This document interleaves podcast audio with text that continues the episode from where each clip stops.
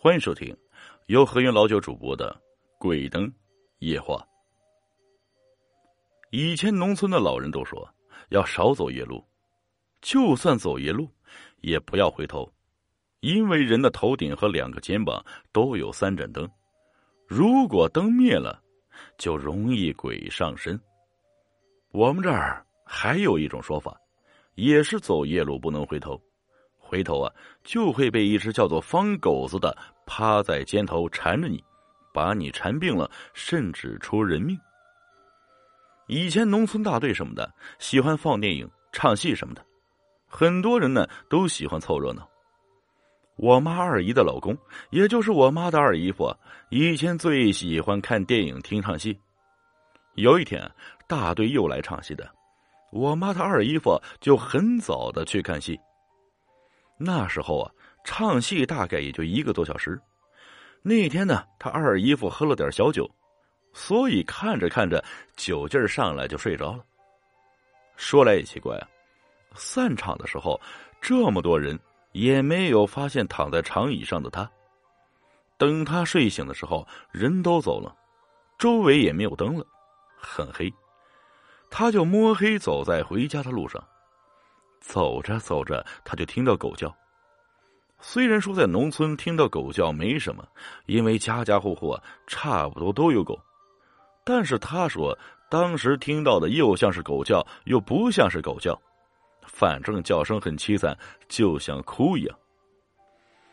当时他就回了一下头，结果就看见肩头趴着狗，不像狗，人不像人的一个怪物，没有牙。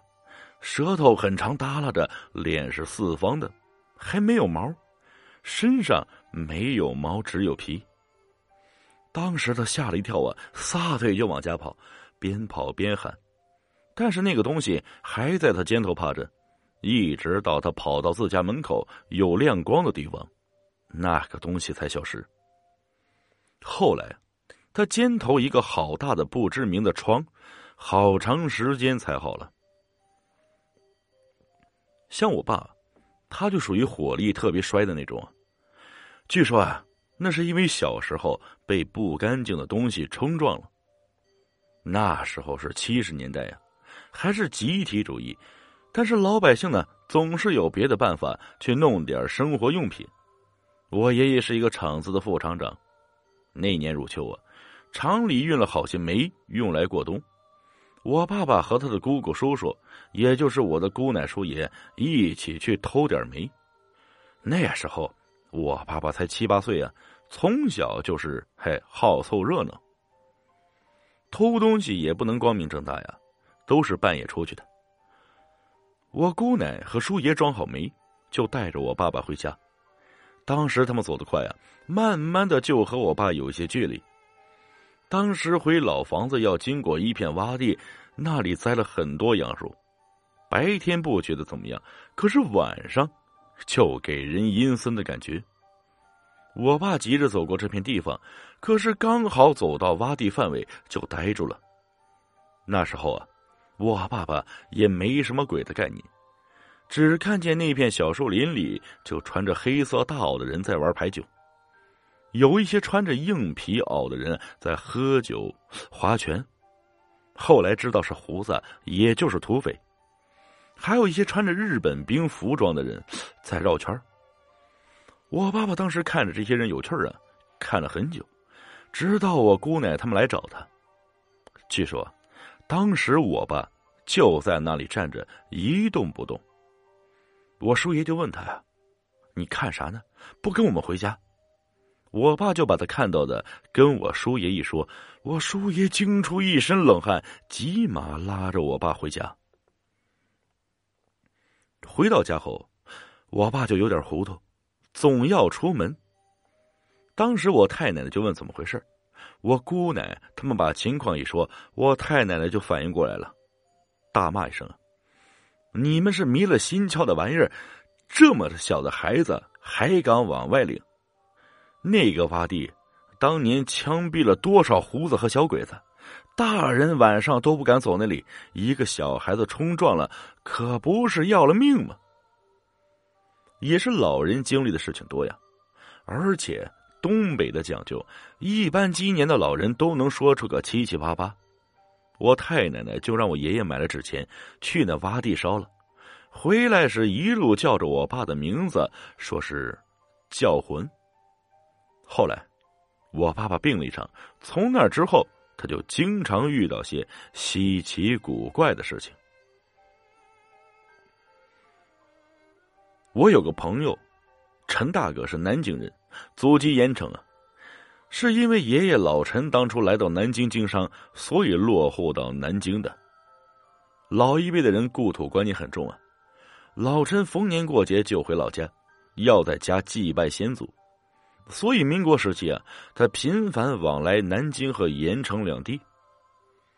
一次啊，老陈和村里一起出来的伙计们匆匆赶路，因为战争，汽车放鸽子是经常碰到的事总不能不走吧。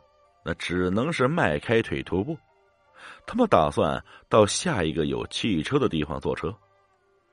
老陈包袱里带着干粮，这一天吃完了干粮，还是觉得饥肠辘辘啊。他对伙计说：“现在要是有碗热腾腾的面吃该多好。”伙计就说：“老陈，你看前面是什么？”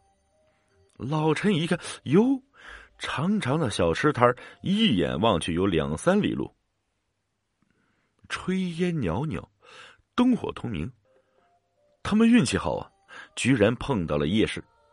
老陈呢是个爱热闹的吃货，他和童便一边走一边看，这就是扬州炒饭，这是鸭血粉丝汤，这是千张丝儿，蟹粉狮子头烤鱼，糖醋排骨是牛肉锅贴小笼包啊。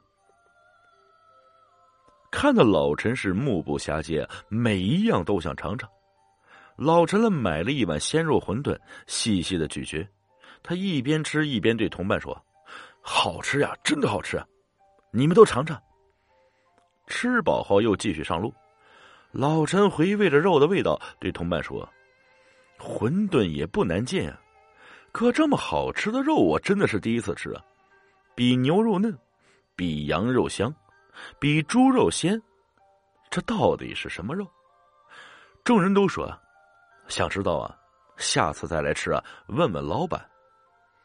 有人突然说：“这夜市怎么都是开在城市闹市？再不济那也开在小镇子上，怎么开在没人住的野外呢？”刚才大家光顾着吃美食，没有人想过这个问题。现在一提出来，顿时觉得是啊，这前不着村后不着店哪来那么多店家和客人？老陈习惯性的甩甩包袱，突然大叫：“哎，我包袱不见了！”感情啊，刚才吃的太欢啊，包袱落那里了。众人面面相觑，说：“老陈，我们在这等你，你赶紧去取。”老陈连说：“好好好，马上回头。”老陈走回去找来找去，却找不到夜市。路还是那条路，两旁的杉树依然挺立，夜市消失的是无影无踪。直到第二天早晨，老陈才在路边的田埂上找到了自己的包袱。老陈大惊啊，汗都出来了，还拉了肚子。老陈后来把这件事告诉了孙子小陈。小陈呢，是个无神论者，他相信科学。他说：“会不会？”是两个空间重合，碰到了未来的人。嘿，我觉得这也不无可能啊。本集故事播讲完了，感谢各位听众的收听，我们下集再见。